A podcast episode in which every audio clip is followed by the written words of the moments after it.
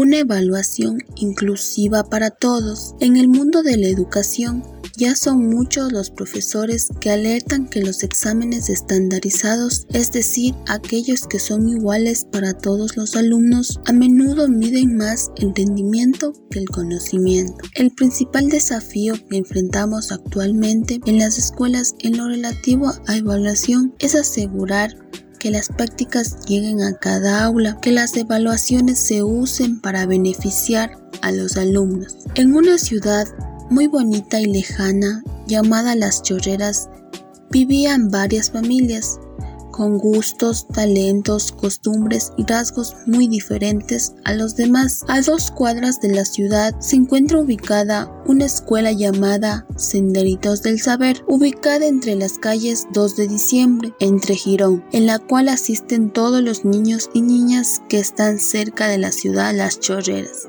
Sin embargo, en el salón de clases del séptimo grado de educación general básica se encuentran matriculados 38 estudiantes de diversas culturas.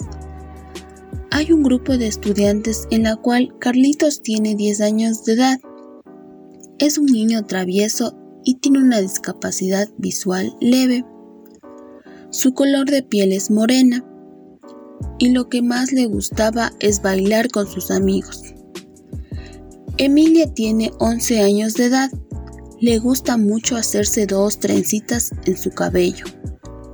Y es amante a las historias que su abuelo le cuenta todos los fines de semana. Ella se divierte mucho con su abuelo. Y por otro lado, Mario tiene 10 años y es un niño de cultura indígena le gusta mucho sus costumbres, es un buen estudiante y le gusta mucho jugar con el balón.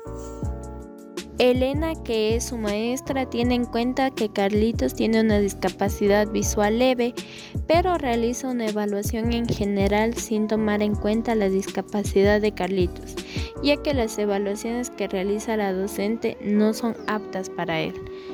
La docente para evaluar utiliza un modelo heteroestructurante en donde ella coloca un banco de preguntas para que los estudiantes se limiten a responder sin ninguna retroalimentación antes del proceso evaluativo, lo que genera dudas dentro de los estudiantes. Luego de tomar la evaluación, la docente pide que salgan al receso para poder calificar las evaluaciones y toma en cuenta que Carlos, Emilia y Mario tuvieron dificultad al momento de realizar la evaluación. Antes de que se acabe el recreo, la docente habla con los tres estudiantes y les pregunta si tienen algún inconveniente, a lo que Mario y Emilia responden que no entienden ciertas preguntas y que no las pueden resolver.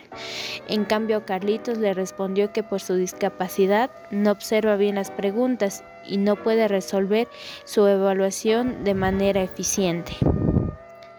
La profesora Elena se da cuenta de que las evaluaciones que toma no son inclusivas y que tanto Carlitos como Emilia y Mario tienen problemas al momento de la evaluación y decide planificar un instrumento de evaluación en donde Carlitos y sus compañeros pueden participar de una manera activa, siendo ellos mismos los que creen su propia evaluación por medio de estrategias como las mesas redondas, exposiciones, el uso de las TICs, los debates, entre otros, para que así sean evaluados de una mejor manera por la docente, dejando así de lado el modelo heteroestructurante que utilizaba Elena y dando paso a un modelo interestructurante.